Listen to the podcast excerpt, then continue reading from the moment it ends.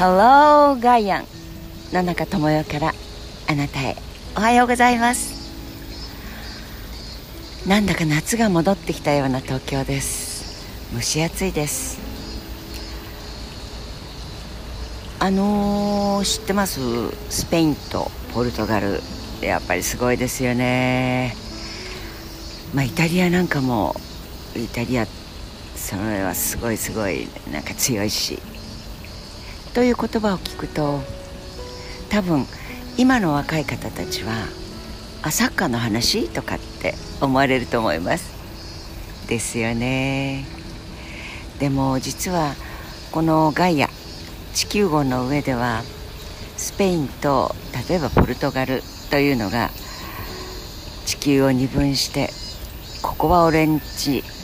ここはお前んちなみたいな。まあブラジルっていうのもサッカーはすごいですけどブラジルはブラジル語じゃなくてポルトガル語ですよねいまだに、えー、そのもっと昔はインカ帝国って呼ばれてるそんな黄金の文化を築き上げた人々も生きていた星です。そう今日はなんかその時代その時代で多分今ポルトガルは日本のお年寄り私たちより先輩の世代ではそのリタイアしたらポルトガルがいいんじゃないのってこんな言葉が流行った時代もあったんですよ。でもポルトガルが世界を治めていたなんていうのはちょっと国の名前とシンクロしませんよね。イギリスなんかはその後日が沈まない国。つまり女王陛下は寝られないっていう言葉があったぐらい地球上のどこへ行ってもあのユニオンジャックがはためいていた。つまりは全ての地域に植民地を持ってお前たちはイギリスの支配下にあるんだっていうのがずっと地球が一回転している間に必ず朝が来てお昼があってそして夜があったら向こう側が朝になってというので日の沈むことはない国。つまりそれだけえばってたっていうことですよね。アメリカのあの字も出てきませんでした。もちろんその当時もアメリカにはしっかりとした素晴らしいネイティブアメリカンと呼ばれる人々の生活はありました。でもそこへ入っていってそれで本当に鉄砲だのタバコをどういうふうにやったらいいんだっていうのを習いながら金があるぜ。そうやってアメリカという国の南北戦争なんてそれこそですね独立を勝ち取ったみたいな風にしか表層的に私たちには習う機会がありませんでしたけれどもイギリスちょっと生意気なんじゃないの？ここ俺んちだし。片やフランスはいやいや冗談言っちゃ困るよ。俺たちの方が強いんだぜ。言ってみればその背景には大国の思惑があってそれの喧嘩をしながらリンカーンさんはアフリカからそれこそ獣以下のようにして色が黒いからというだけで奴隷船を持ってきたアメリカの大地でいわゆるヨーロッパから来た人たちがオレンジオレンジって言ってえばるわけですがその奴隷を解放してあげようというのを一つのコピーにして南北戦争を勝利に導く。英雄として今も語られていますが最近はようやくその裏にある本当のことって何だったんだろうという研究者も出てきて文献をあるいは史実として残されているさまざまなデータを集めて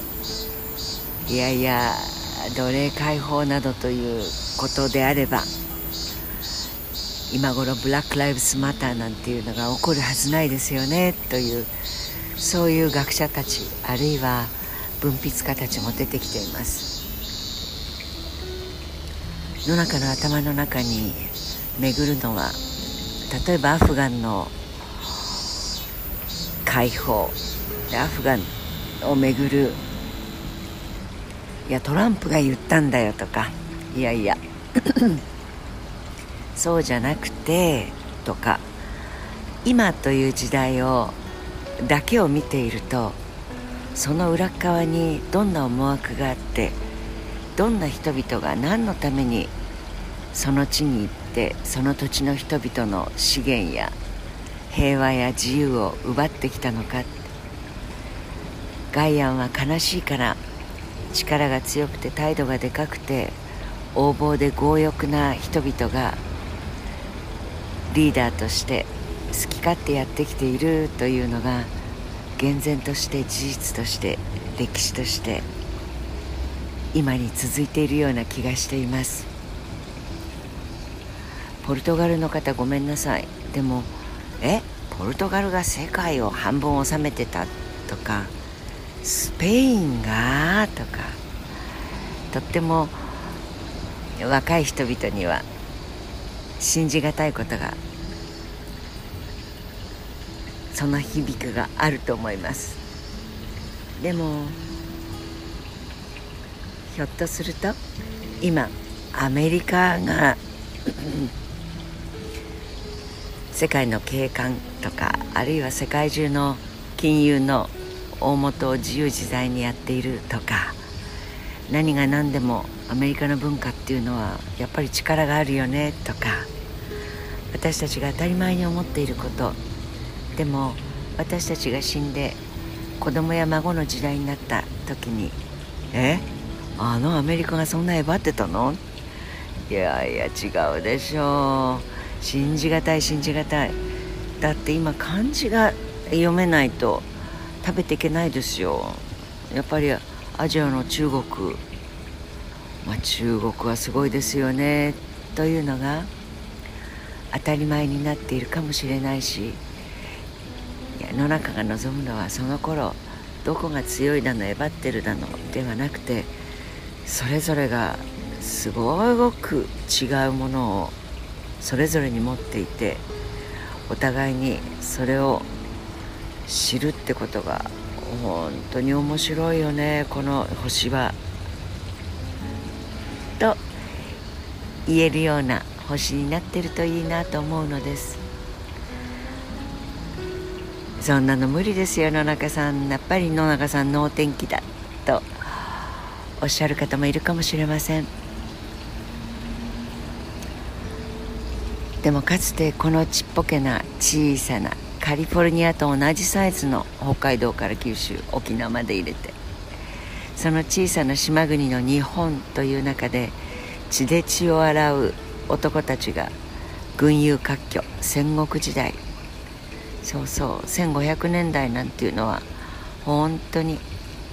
埼玉県と静岡山梨県強かったですよね。武田さんという男の人が随分頑張ってたような。武田信玄と言いましたかね。というぐらいに本当にその藩とかまあ藩の前ですね。殿様たちのじゃんけんぽん。そこに足軽たちは駆り出されてむざむざ殺されてったわけです。今や関越をビューイーンと飛ばせば美味しいおまんじゅうがあるだの信玄餅があるだの。まあそんな風にやろうと思えばできると思いません？だから全体をどこまで取るか境界線です。それを地球っていうお星様の一番端っこを一つの塊とすれば日本国っていうのを一つの塊だとすればやろうと思えばできない話ではないといつも思います。国連の在り方なんて随分インチキでインチキというのはごめんなさい。嘘つきというかまあ何というかっていう話に行く手前まで ですけれども誰が何のために作っているかそこで食べてる人たちはどんなことをやってるか。日本では国連というと「ははー」というもう素晴らしい国際機関という部分だけしか脚光が浴びせられていませんがやっぱりその背景その裏で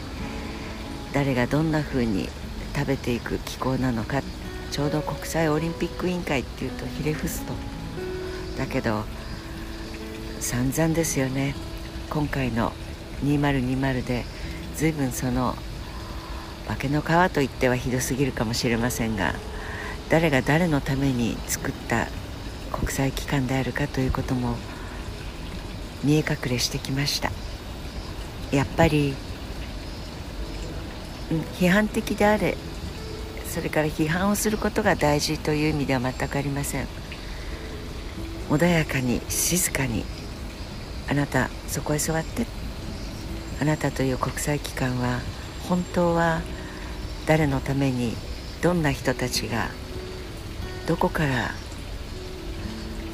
力を吸い取ってどこからお金を吸い取ってそして生きていくそんな組織にしてしまったのですか？というやっぱりたおやかに実態を知ろうとする、まあ、これは知識であったり経験であったりするかもしれませんがそんな力が一人一人に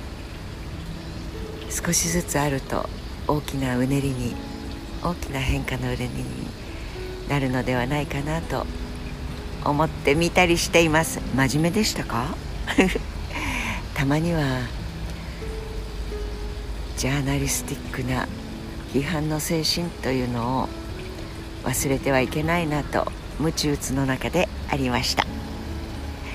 さあ楽しくいきましょう。今日も良い一日をお過ごしください。